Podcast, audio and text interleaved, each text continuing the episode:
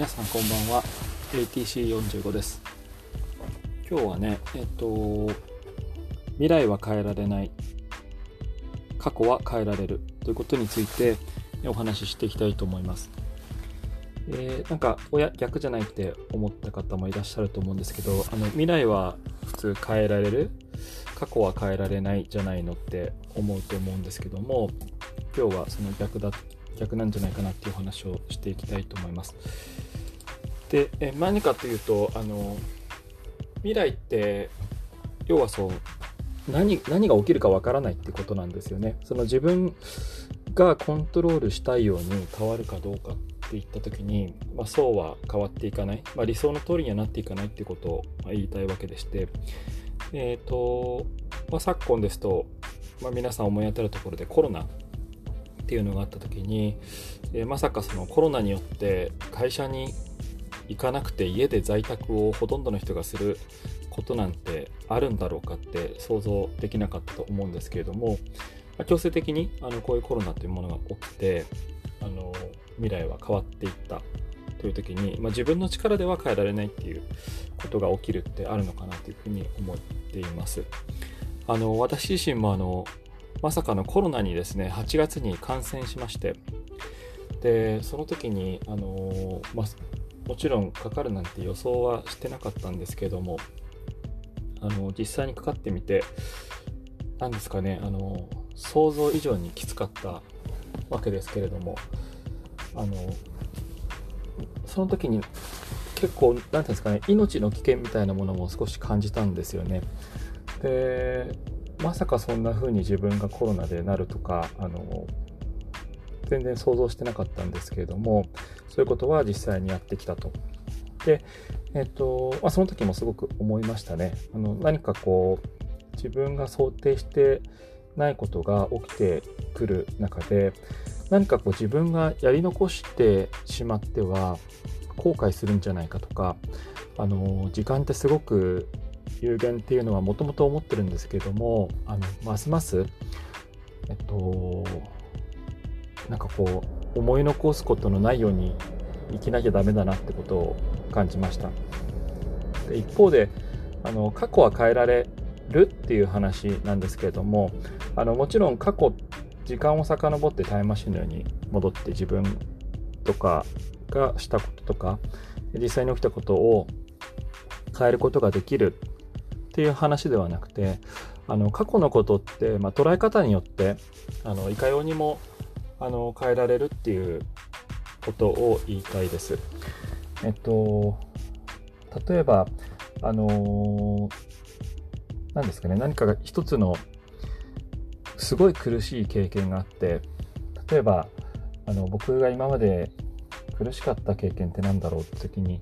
あのまあ、そうですねまあ、高校野球とかは苦しかったですけど、まあ、あまりそれはちょっといい例としてわからないんですけれどもあの例えばあの会社であまりこう認められないとか成果が出ない時期っていうのはあったりしますよね。あの自分と、まあ、反りが合わなかったりとか、えっと、組織の何ですかね文化とか雰囲気に合わない中で、えっと、自分がいろいろと、まあ、頑張ってもあの認められないとか提案しても受け入れられないみたいなことってあると思うんですけどもあのそれってあの過去に起きたこととしては一つ変わらない事実かもしれないんですけれどもそれをあのその時ってあってよかったなって思うか例えば僕だったらあこういう組織って自分にとっては合わないんだってことが分かったからよかったってあの捉えようと思うんですけれどもあの悪く捉えようと思えば悪くもちろん捉えられ捉えられるわけでああ無駄な1年間2年間過ごしたけどどうしてくれるんだ？人生もう限られてるのにってことでですね。あのマイナスに捉えることもできると。要するに過去にあったことは一つ一緒のことなんだけれども、えーと、捉え方によって、えーといかようにもそれをあの今のこうエネルギーに変えられるっていう部分もあるのかなというふうに思っています。で、え結局あの何を言いたかったかったというかというとあの未来は変えられない過去は変えられるで結局、あの、今頑張るしかないってことを、あの、最近はすごく思うわけですね。あの、これってまあ僕が思うっていうだけではなくてもちろんあのこういうふうに言う方、えがいらっしいらっしゃったりとかそういう講演を聞いたりする中で自分も影響を受けてきた部分は多分にあるんですけれども本当にそれって身に染みて思います。何かこう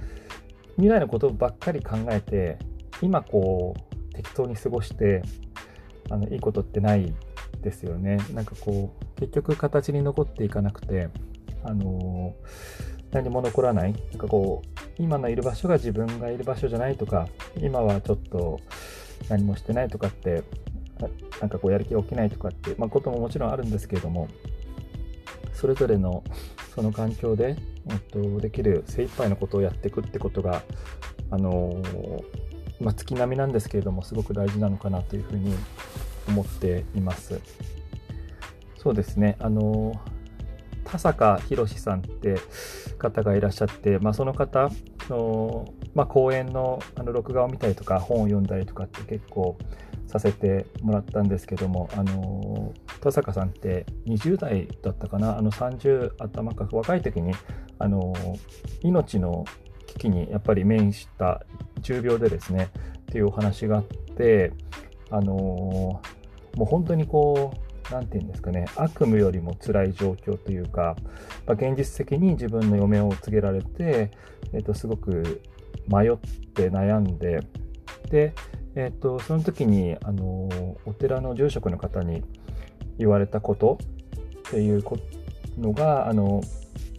その言葉っていうのがすごく印象的で、えっ、と、よく覚えてるんですけれども、えっ、と、住職の方が、あの、田坂さんにあのあのあなたは今の時点でもう死んでいるとあのいう話をされたと。であのしっかりと今を生きろっていうことを、えー、おっしゃってましてであの未来のことなんて考えてもしょうがない、えーと、過去もないと,、えー、とあるのは永遠に続く今だけだってことを言われたと。でそれがこうすぐ腑には落ちなかったというかよく何を言ってるか分からなかったってことをおっしゃってたんですけれども後々でその言葉の意味っていうのを理解されていったということで、えー、おっしゃってました。あの要はまあ何度も言っていることなんですけれどもこう今を生きるということに、まあ、全力を尽くしていくことで、えーと結局はその人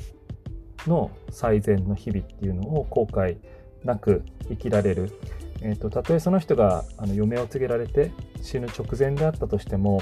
今その場でできることを考えることしかできない、えー、したとえあのー、過去にすごく成功を収めたという方でも最後の最後で何かすごく辛い思いというかなんか辛い思いじゃないですね。なんかこう堕落してしまったなんかこう世の中になんかこう対してあまりあの堂々と何か言えないことみたいな形で後ろめたいことをしてしまったら一気にやっぱりですねその価値その人の価値ってその人自身の中で落ちてしまうのかなって思うと、えー、やはりこう今を生き続けるということ、えー、でしか、まあ、人は何でしょうこう幸せになれないというか、まあ、充実していけないのかなというふうに思います。えーと、その中でもちろんあの何ですかね、まあ、成功したり失敗したりとかってことがあるんですけどもあの前回言った時にあの失敗も、まあ、失敗っていうのは成功するためのあの過程であるというような話をあの思ってるってことを言ったんですけれどもあの何ですかね辛い時と辛くない時ハッピーな時とっていうのはあのすごく絶対存在するっていうことがあってあのそれなんかこう自律神経とか、まあ、脳脳波とかでも言われてることなんですけどもあのずっとこうハイな状態でハッピーハッピーっていうのは実は幸せではなくてなんかですね変な感じになっちゃうんですね。で逆にずっと辛い辛いっていうのもあのもちろん辛い状態だけなんですけども辛いとハッピーをこう感覚的に繰り返していくということがあの実は最もあの感覚なんですかね体としても、えっと、幸せを感じやすいというようなあの研究もあるそうですので、まあ辛いなって自分が思った時にはあこういうのがあるから、えーと、幸せになった時には解放されて、えーと、良さ良さというかその、えーと何ですかね幸せというか良い状態になっていけるんだなっていうふうに捉えていけるといいのかなというふうに思います。はい。え、ー、と、今日はですね、あの、未来は変えられない、え、過去は変えられる捉え方次第、そして、えっ、ー、と、今を頑張りきるというか、今に集中してできること、自分に正直に生きていくってことが一番大事というようなお話をさせていただきました。はい。えー、では皆さん、良い土日をお過ごしください。さようなら。